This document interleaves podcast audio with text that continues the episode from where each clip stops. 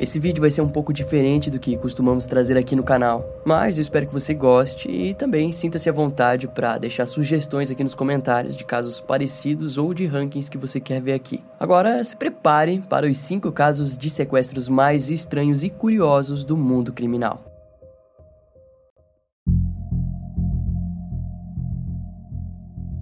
Sem dúvida alguma, é impossível falar sobre os sequestros mais bizarros sem começar por ele, D.B. Cooper. Essa história ocorreu no dia 24 de novembro de 1971 nos Estados Unidos. Naquele dia, o voo 305 do Aeroporto Internacional de Portland saiu com destino à cidade de Seattle, em Washington. No entanto, poucos minutos depois da decolagem, um passageiro aconselhou a comissária de bordo a informar ao capitão que havia uma bomba na aeronave prestes a ser detonada. Mas claro, o sujeito garantiu que nada daquilo ocorreria se ele recebesse 200 mil dólares. Além disso, ele exigiu que assim que chegassem em Seattle, recebesse pelo menos quatro paraquedas. Quando o pouso aconteceu, os funcionários do aeroporto em Seattle foram obrigados a abastecer a aeronave, pois o sequestrador desejava retornar para os céus para uma viagem com destino ao México. Entretanto, inesperadamente, tudo mudaria quando a aeronave alcançou as terras da região de Reno, em Nevada. Já era de noite e o criminoso simplesmente abriu a porta traseira da aeronave e saltou com o paraquedas. Ninguém jamais o veria novamente e ele seria lembrado como D.B. Cooper. E você se pergunta por que, que a gente chama ele por esse apelido. A explicação é que, em investigações posteriores conduzidas pelo FBI, foi descoberto que no dia do sequestro, uma das recepcionistas do aeroporto atendeu um homem elegante que portava uma mala e que pagou em dinheiro vivo uma passagem para Washington. E na passagem, o sujeito pôs o seu nome como Dan Cooper. Segundo testemunhas, o tal Dan era um homem branco de 40 e poucos anos, com cabelos escuros e olhos castanhos. Vestia um terno preto ou marrom, camisa branca e gravata preta fina, capa de chuva preta e sapatos marrons. O seu assento foi o 18E na última fila. Era por volta das 2h50 quando o avião finalmente decolou. O seu primeiro pedido foi de um whisky bourbon com um refrigerante 7-Up. Alguns minutos depois, Dan deu um bilhete para a comissária de bordo, Florence Schaffner, que estava sentada logo atrás dele. A situação a deixou constrangida e ela procurou apenas ignorar e pôs o bilhete em seu bolso. No entanto, Dan se inclinou na direção de Florence e a aconselhou ler a nota, pois ele estava com uma bomba. Em letras maiúsculas e bem nítidas, o bilhete a dizia para que ela sentasse ao lado do homem. Após sentar, ela pediu para ver a bomba. Ele então abriu sua maleta e ela pôde ver duas fileiras de quatro cilindros vermelhos que Florence presumiu serem dinamites. Além de que, junto aos cilindros, era possível ver um fio preso a uma bateria cilíndrica. As exigências de Dan vieram em seguida e foram transmitidas para o capitão, que entrou em contato com a central de voo em Minnesota e transmitiu as exigências do dinheiro e paraquedas até às 5 da tarde. Enquanto isso, as autoridades locais e o FBI foram imediatamente solicitados. Vale ressaltar que toda essa negociação ocorreu sem que os passageiros percebessem. Inclusive, eles foram apenas informados que a chegada até Seattle atrasaria devido a um pequeno problema mecânico. Como resultado, o voo atrasou cerca de duas horas a mais, tempo bastante para que o dinheiro e o paraquedas fossem reunidos. Nessas duas horas, em diversos momentos, Dan conversou com a comissária de bordo Tina Muklow e ele pareceu ter um vasto conhecimento da área em que sobrevoavam. No fim desse horror, ela compartilharia que, de certo modo, Dan parecia um homem bastante legal e que não soava como alguém desagradável. O momento mais interessante foi quando Tina o questionou sobre o motivo de ter escolhido aquele voo. Dan respondeu que não possuía rancor por companhias aéreas no geral, mas sim porque continha muito rancor em si. Em um momento, um dos passageiros tentou ir ao banheiro, mas devido à tensão, Tina não o deixou passar, alegando problemas técnicos.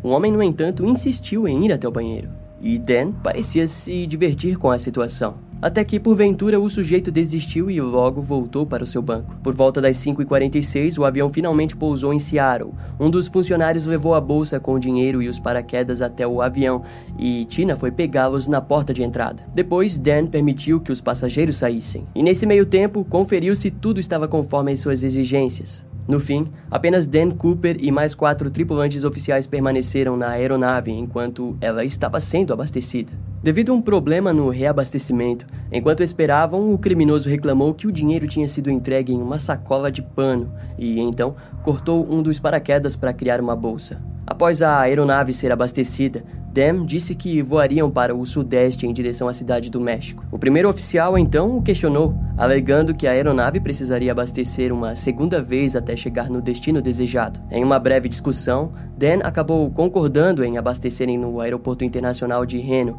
e assim a aeronave decolou. No entanto, mais tarde ele passou diretrizes específicas sobre a porta de saída traseira da aeronave e exigiu que a escada de saída traseira também fosse estendida. Em seguida, Dan seguiu seguiu sozinho de lá. Quando estavam se aproximando de Reno, Tina Muclow transmitiu a informação de que a escada de saída deveria ser levantada para um pouso seguro, mas eles então perceberam a ausência da resposta por parte do sequestrador. A aeronave pousou às 11h02. Vários agentes do FBI, policiais estaduais, delegados do xerife e a própria polícia de Reno cercaram a aeronave, imaginando que o criminoso estivesse dentro dela. Desse modo, foi apenas 30 minutos depois que declararam a aeronave sem nenhum tipo de presença de explosivos ou sequestrador. O FBI investigou toda a aeronave e descobriu cerca de 66 impressões digitais. Também foi encontrado a gravata preta do tal Dan Cooper e dois dos quatro paraquedas que ele exigiu. Como a busca era algo considerável a se fazer, várias testemunhas foram entrevistadas para que um esboço fosse feito do suspeito.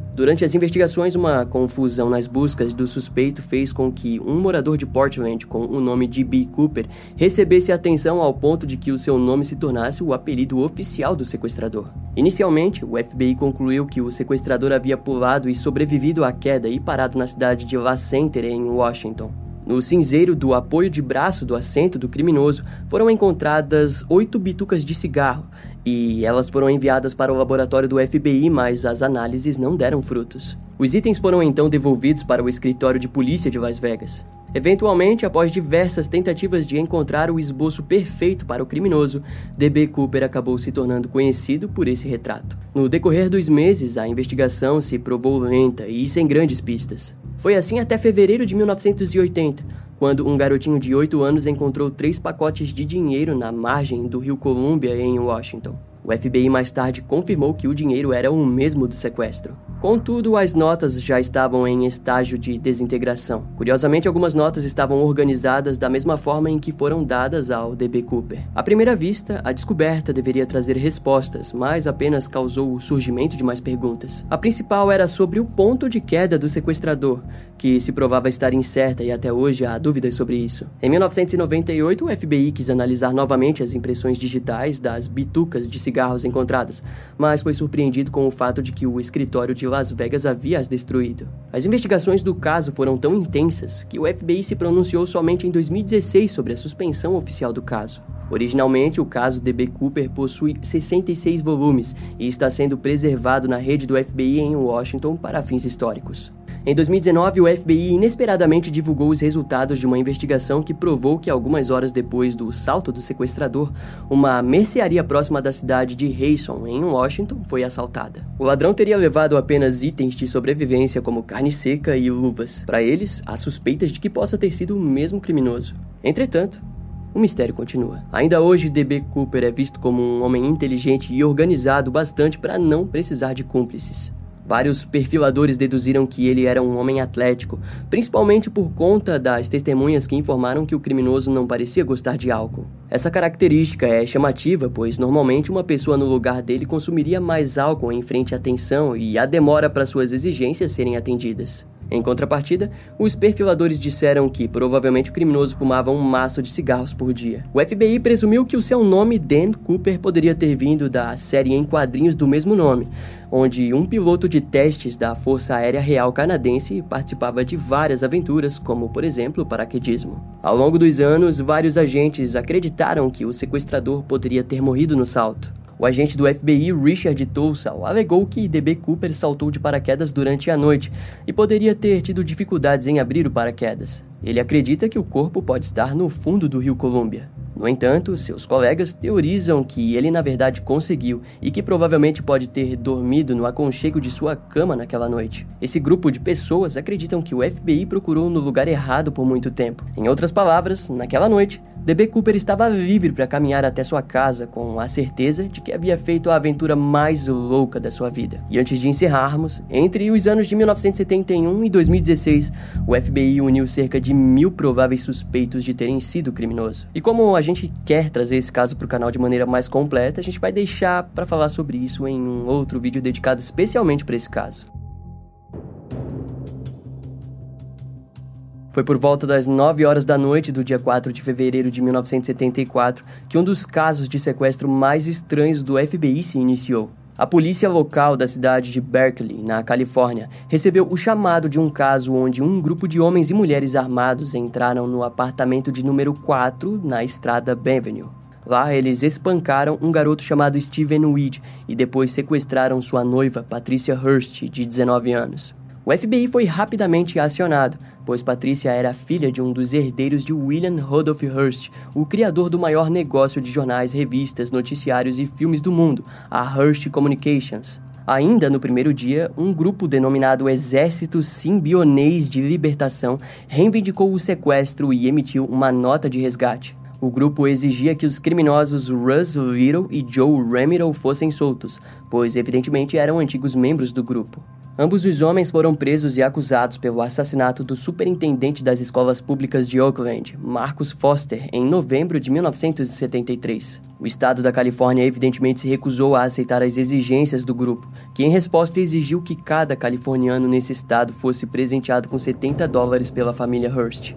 Em resposta, o pai de Patricia Hearst pegou um empréstimo de 2 milhões de dólares e garantiu alimento para os pobres da região de Bay Area por um ano. O projeto foi denominado como Pessoas Necessitadas. Inicialmente, o projeto foi bem aceito e ao mesmo tempo visto como um ato impulsivo, principalmente depois de alguns dias que a distribuição dos alimentos se tornou em puro caos e desordem. Afinal, o projeto não havia sido planejado. Daquela maneira, o exército simbianês da libertação se recusou em libertar Patrícia. E enquanto isso, o FBI lidava com o caso 24 horas por dia. Nas investigações, pela busca de onde eles estavam, os agentes do FBI deduziram que o grupo necessitava de gás e eletricidade, e assim, durante semanas, todo o serviço ou requerimento de gás era intensivamente investigado. Até que, cerca de dois meses depois de Patrícia ter sido sequestrada, no dia 3 de abril de 1974, os sequestradores anunciaram uma fita onde a garota alegava ter se juntado ao exército simbionês de libertação.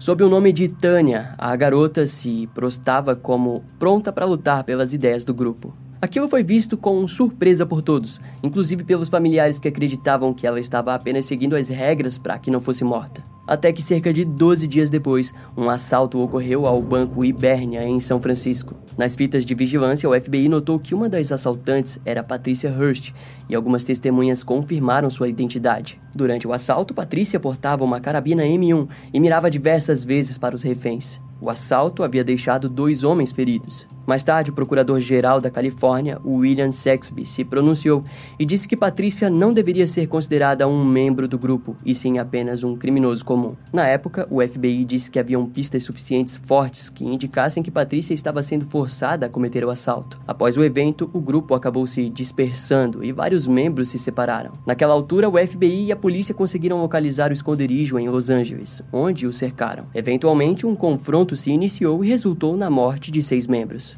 Entre eles, os três fundadores, Angela Atwood, Saurikis e Donald DeFreeze, que cometeu suicídio. Quando os noticiários foram preenchidos pela operação, todos acreditavam que Patricia Hirsch havia morrido no confronto. No entanto, Patricia, William e Emily Harris foram considerados fugitivos e também acusados de vários crimes que haviam cometido em nome do Exército Simbionês de Libertação. Em junho de 1974, o júri público acusou oficialmente Patrícia de roubo pelo assalto ao Banco de São Francisco. Posteriormente, seria descoberto que entre julho de 1974 e agosto de 1975, Patrícia participou de diversos crimes, entre eles a tentativa mal sucedida de matar policiais com a criação de dispositivos explosivos. Devido à queda do grupo, foi questão de tempo até que a sua prisão ocorresse em setembro de 1975, em um apartamento em São Francisco. Patrícia foi encontrada junto ao Wendy Yoshimura, outro membro do grupo. Após ser presa, através do seu advogado, ela disse estar sorrindo, pois se sentia livre. Em seu apartamento foram encontradas notas de dinheiro roubadas em um assalto ocorrido no Banco Nacional Crocker, em Carmichael, na Califórnia. Naquele crime, Patrícia teria agido como motorista de fuga do veículo onde sua comparsa, Emily Harris, assassinou a refém Myrna Opshaw. Devido àquilo, em seu julgamento, ela sofria riscos de lutar contra uma acusação de homicídio culposo, mas também poderia testemunhar contra Emily e a garantir a pena de morte. seria uma questão de escolha. Antes do julgamento acontecer, em outubro daquele ano, a psicóloga Margaret Singer descreveu Patrícia como um zumbi de baixo QI e baixo afeto. Através de exames mentais, foi descoberto que Patrícia estava evidentemente traumatizada e com lacunas mentais, como esquecer memórias importantes de sua vida anterior, por exemplo no dia 15 de janeiro de 1976, onde responderia pelas acusações no assalto ao Banco Ibérnia. A promotoria apresentou diversas fitas onde Patrícia se apresentava falando palavrões e demonstrando suas crenças. A defesa, no entanto, não teve permissão de apresentar as gravações de suas conversas com psiquiátricas, mas se apoiou na ideia de lavagem cerebral e de que Patrícia foi obrigada a fazer o que mandavam, caso contrário, morreria. Segundo o seu próprio testemunho, ela foi mantida em um armário com olhos vendados e mãos amarradas. Em seu tempo presa, um dos fundadores, Donald DeFreeze, a ameaçava de morte. E Patrícia acabou sendo exposta a diversas discussões políticas e conduzida por Donald a acreditar que ela foi abandonada pelo governo. Sua venda só foi removida dos seus olhos quando ela disse para Donald que lutaria pelos ideais do exército dele. Patrícia alegou uma certa liberdade sexual dentro do grupo, o que a fez ser violentada sexualmente pelos membros William Wolf e Donald DeFreeze. A promotoria, em resposta, disse que a mulher havia feito sexo voluntariamente com os homens. O motivo era de que as mulheres que faziam parte do grupo eram feministas e, assim, o estupro contra Patrícia não fazia sentido, pois era contra os ideais de uma boa quantidade de membros. No fim, em 20 de março de 1976, Patrícia Hirsch foi condenada por assalto ao banco e uso de arma de fogo. Sua sentença final foi de 35 anos de prisão. O psiquiatra e professor da Universidade da Califórnia, Louis J. Leon West, foi levado ao tribunal como especialista em lavagem cerebral e trabalhou no caso de Patrícia sem nenhum tipo de remuneração. Quando o julgamento foi decidido em prol da promotoria, Lewis escreveu um longo artigo onde pedia para o, na época, presidente dos Estados Unidos, Jimmy Carter, que libertasse Patrícia da prisão. Para sua felicidade, no dia 1 de fevereiro de 1979, a sentença da mulher foi comutada pelo presidente, recebendo assim a liberdade condicional. Alguns meses depois, ela se casou com Bernard Lee Shaw, um dos seus seguranças da polícia que cuidou da criminosa durante o seu tempo sob fiança. Eventualmente, eles tiveram dois filhos e nos anos seguintes, Patrícia participou de diversas ONGs, como também escreveu um livro. No dia 20 de janeiro de 2001, o na época presidente dos Estados Unidos, Bill Clinton, lhe deu o perdão e Patrícia passou a receber todos os direitos civis como americana. Ao longo dos meses livre, ela participou diretamente de uma fundação que ajudava crianças com AIDS e age prestando apoio em várias outras fundações até os dias de hoje, tendo atualmente 68 anos de idade. Michelle Knight, de 21 anos, teve o seu desaparecimento relatado na delegacia de Cleveland no dia 23 de agosto de 2002. A garota tinha sido vista pela última vez ao sair da casa de um primo e ir em direção à audiência de custódia do seu filho. Na época do seu caso, Michelle já havia perdido a primeira fase da custódia e seu desaparecimento foi visto pelas autoridades como uma possível fuga pela provável perda definitiva do seu filho. Demoraria longos anos para que todos descobrissem o que realmente aconteceu com ela. Quase um ano depois, outra mulher chamada Amanda Berry, de 17 anos, desapareceu depois de sair do seu trabalho numa lanchonete Burger King de Cleveland. Diferentemente do desaparecimento de Michelle, o sumiço de Amanda resultou em um trabalho exaustivo de buscas e compartilhamento de informações. Curiosamente, durante as investigações, rumores de que seu corpo havia sido encontrado resultaram em uma perda considerável de atenção. Contudo, a sua mãe, Louana Miller, permaneceria forte nas buscas com sua investigação pessoal por longos anos. No dia 2 de abril de 2004, Georgina de Jesus, uma garota de 14 anos, também desapareceu. Testemunhas informaram terem a visto conversando em um telefone público no caminho entre a escola e sua casa. Então, nos meses seguintes, o programa de televisão America's Most Wanted trouxe o caso do desaparecimento de Amanda Berry em sua programação. Lá, entre os anos de 2004 e 2006, o programa explicou várias vezes a possível conexão entre o desaparecimento de Amanda e o de Georgina. O motivo principal estava no retrato falado do suspeito em potencial que as testemunhas informaram às autoridades. De acordo com o perfil, o sequestrador teria entre 25 e 35 anos, aptidão física larga, olhos verdes, cavanhaque e uma barba fina. De qualquer maneira, se passariam ainda mais 10 anos para que o encerramento do caso chegasse nas mãos da justiça.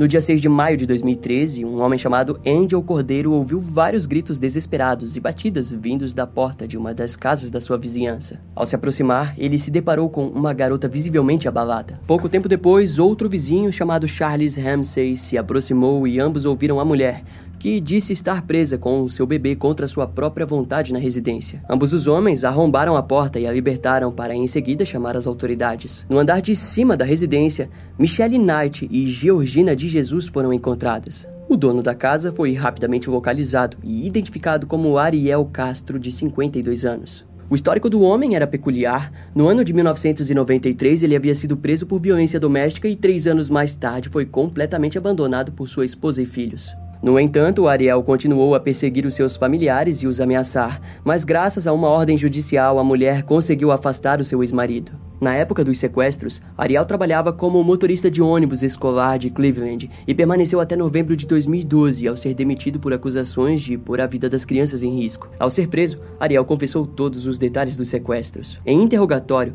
se descreveu como um homem de sangue frio, viciado em sexo e sem controle sobre seus impulsos sexuais. No ano de 2002, ao sequestrar Michelle Knight, de 21 anos, ele a levou para sua residência, onde a garota seria abusada sexualmente durante 10 anos seguidos. Michelle chegou a ficar grávida cinco vezes, mas abortou em todas as vezes através de espancamentos.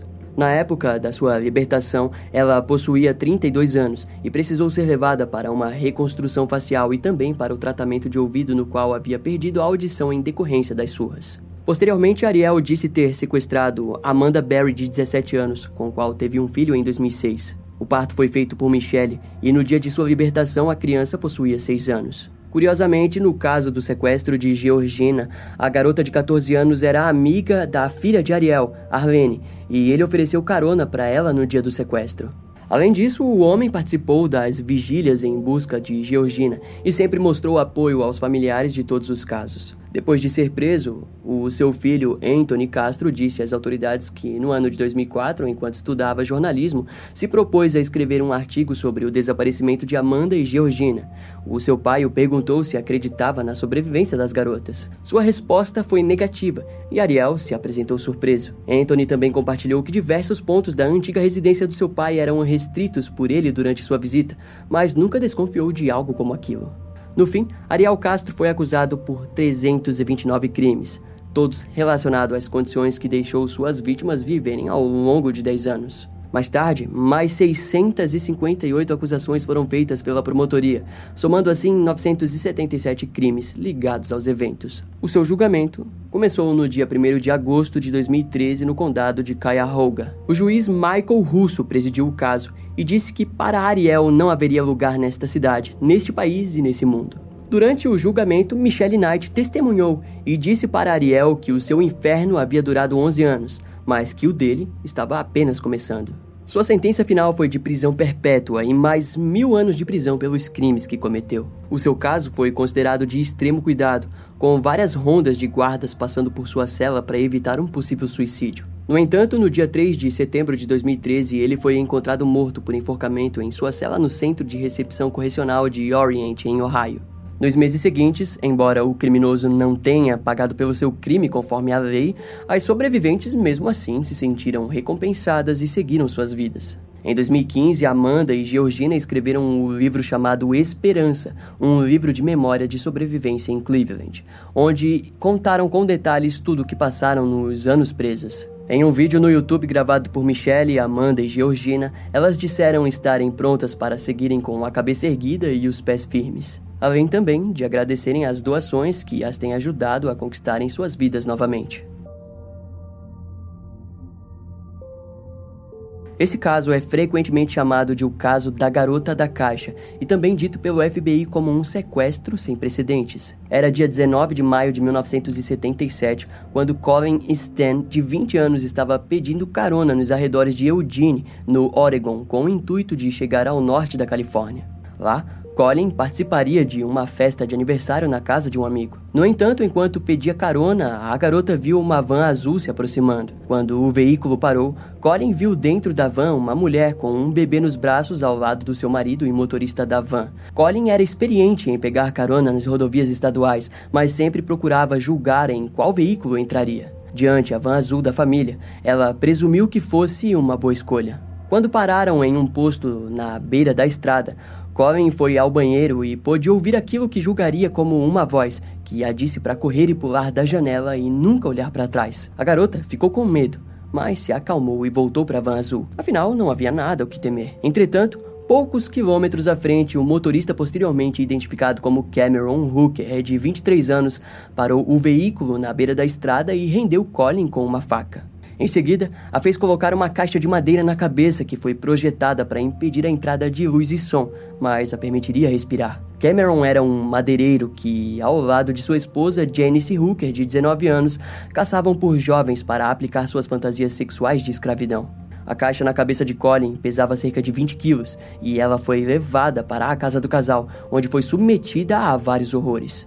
Ela teve os seus pulsos amarrados no teto e depois foi chicoteada, queimada, espancada e eletrocutada. Posteriormente foi posta dentro de uma caixa que ficava debaixo da cama do casal e precisou ouvir Cameron e Janice fazendo sexo em cima dela. Nos próximos dias, o casal deixou Colin presa cerca de 23 horas por dia e permaneceu assim até janeiro de 1978, quando foi obrigada a assinar um contrato onde prometia se tornar escrava sexual. Ao longo do tempo que ficou presa, Janice disse diversas vezes que tudo aquilo ocorreria sob a supervisão de uma organização secreta chamada A Companhia. Daquela forma, se Colin tentasse fugir, a organização mataria dolorosamente seus familiares. No passar dos dias, a garota foi violentada através de sexo oral como um tratado entre o casal, que consistia em não haver penetração, mas aquilo não evitava que o homem inserisse objetos em Colin. Mais tarde, o casal se mudou para uma casa móvel em Red Bluff, onde ela foi trancada em uma caixa de madeira sob o colchão de água do casal. Para evitar punições,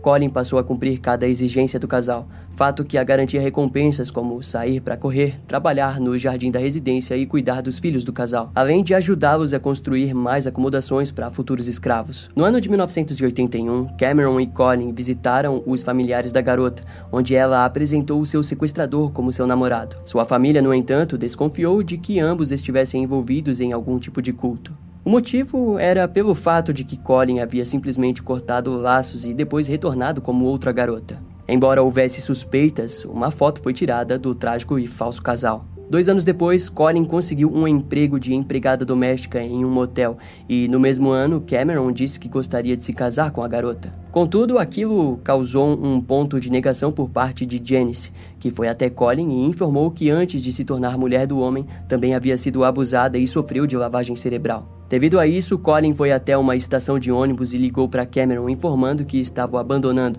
mas não procurou as autoridades para denunciá-lo. Assim, três meses depois, Janice decidiu ir até a polícia e fazer um acordo onde testemunharia contra Cameron em troca de imunidade das acusações. E é nesse instante que a história fica ainda mais brutal, pois Janice conversou com o tenente Jerry Brown da polícia de Red Bluff e contou que Cameron havia sequestrado, torturado e assassinado Mary Elizabeth Spanhake, que havia desaparecido em 1976, além de mencionar o sequestro de Colin Stan. Infelizmente, as autoridades jamais encontraram provas do crime cometido contra Mary, mesmo com Janice ajudando e os levando ao possível local de desova. Dessa forma, a polícia focou em acusar Cameron pelo sequestro de Colin. E um detalhe é que Colin mais tarde relataria ter visto uma foto de Mary no quarto onde era deixada presa. No julgamento, Cameron Hooker recebeu uma sentença de 104 anos de prisão ao ser condenado por agressão sexual, sequestro e uso de arma branca. Alguns anos depois, uma audiência foi marcada para setembro de 2021, onde a liberdade condicional seria questionada e a justiça decidiria se Cameron pode ou não ser considerado um predador sexual violento. Contudo, não há provas noticiais sobre o processo judicial do criminoso. No decorrer dos anos após fugir das mãos de Cameron, Colin Stan tentou recomeçar sua vida, mas inicialmente se viu diante uma série de casamentos fracassados onde não conseguia criar uma aliança com seu companheiro, mas se entrelaçou a um programa para ajudar mulheres vítimas de abuso. Em contrapartida, Janice vem gastado o restante dos seus anos em lutas como assistente social e profissional de saúde na Califórnia, onde cria os seus filhos de forma anônima. Em 22 de setembro de 2014, cinco caminhantes, junto ao líder e experiente em montanhas, o francês Hervé Gordel, de 55 anos, foram sequestrados próximo à aldeia de Ait Cabane, em Akbil, na Argélia. O sequestro massivo chamou a atenção principalmente da imprensa do país, mas não das autoridades militares. Após 14 horas do sequestro, apenas os cinco caminhantes foram liberados. Entretanto, o Hervé continuou à mercê do grupo que se autodenominava Soldados do Califado na Argélia. A origem do grupo vem da união da Al-Qaeda com a Maghreb da África, gerando assim a lealdade do grupo africano ao islamismo. O sequestro de Hervé teve como motivação a exigência de que a França devesse cessar a Operação Chamal, que visa conter o crescimento do Estado Islâmico no Iraque e Síria. No entanto, a França se negou a cumprir com a exigência, e na verdade, em nenhum momento houve uma investigação quanto ao sequestro. Daquele modo, no dia 24 de setembro de 2014, o grupo anunciou um vídeo no YouTube intitulado Mensagem de Sangue para o Governo Francês, onde é possível ver Hervé Gourdel sendo decapitado. O na época presidente da França, François Hollande, condenou o crime como sendo algo cruel e covarde. Naquela altura, Hervé havia sido o sexto francês sequestrado e assassinado pelos soldados do Califado na Argélia. Assim, a indignação por parte dos franceses e pelos moradores da Argélia foram mútuos, trazendo à tona lembranças da Guerra Civil de 1992 a 2002, que resultou em mais de 200 mil mortos. Os caminhantes que estavam com Hervé foram acusados por cumplicidade, mas em defesa alegaram que para entrarem no país precisaram adquirir um visto que foi emitido de forma legal e de conhecimento das autoridades. No dia 26 de setembro de 2014, o luto nacional pelo brutal assassinato de Hervé Gordeu foi anunciado. Seria apenas no dia 15 de janeiro de 2015 que o exército argelino encontraria o seu corpo próximo à cidade de Abi Yosef, a 20 quilômetros do ponto onde ele possivelmente foi executado. Onze dias depois, os seus restos mortais foram enviados para a França, onde um funeral ocorreu de portas fechadas para apenas familiares. Seus restos foram cremados e suas cinzas jogadas no topo do Monte Guelas, na França. Hervé era completamente apaixonado pelas montanhas. Seus familiares descreveram a paixão como devoradora e que havia surgido dentre os seus primeiros anos de vida. No decorrer de sua juventude e fase adulta, Hervé treinou com vários montanhistas experientes e se tornou um amante das montanhas de países como Nepal, Jordânia e Vietnã. E boa parte do seu conhecimento veio de guias marroquinos. Nos anos de 1992 e 1994, foi representante do Sindicato Nacional dos Guias de Montanha e também em 1995 criou ao lado do seu amigo Michael Bricola uma escola chamada Mercantour Formation, onde ofereciam cursos para guias de montanha na França. A sua perda foi intensamente sentida por familiares, amigos e alunos. Após o seu corpo ser encontrado, a investigação se prolongou e o primeiro suspeito foi identificado como sendo Abdelmalek Hanzaoui. Diante o tribunal, Abdelmalek negou as acusações de assassinato. Contudo, os cinco companheiros de Hervé identificaram positivamente o criminoso, mas também alegaram a presença de mais cúmplices. Eventualmente, quando o julgamento foi marcado, a ex-esposa de Hervé disse esperar que o encerramento do caso pudesse trazer esperança para as famílias e entes queridos das vítimas afetadas pelo terrorismo. No dia 18 de fevereiro de 2021, cerca de 14 pessoas acusadas foram levadas a julgamento. O principal foi Abdelmalek, que recebeu a sentença de morte ao lado dos outros sete membros do grupo Soldados do Califado na Argélia. Outros seis réus, incluindo os cinco caminhantes que estavam com Hervé no dia do sequestro, foram absolvidos de qualquer acusação sobre não denunciar o crime. De início, a França e a opinião pública desacreditaram da sentença de morte, pois a Argélia não aplicava a sentença de morte faziam anos. Entretanto, em junho de 2016, o ministro da Justiça da Argélia afirmou em um anúncio oficial que todos os assassinos de Hervé haviam sido executados. O desenrolar do caso marcou um ponto histórico e brutal para a história de ambos os países, que continuam suas lutas contra o terrorismo em suas terras e no mundo. Esse caso vai ficando por aqui. Eu espero que você tenha gostado. Não esquece de me seguir nas outras redes sociais. Meu Instagram é brian.m, com dois M's, E-M-M-E. E não deixe de conhecer o meu canal no YouTube com os episódios mais recentes que irão demorar um pouco mais para vir aqui pro podcast. Eu vou ficando por aqui, até a próxima e tchau.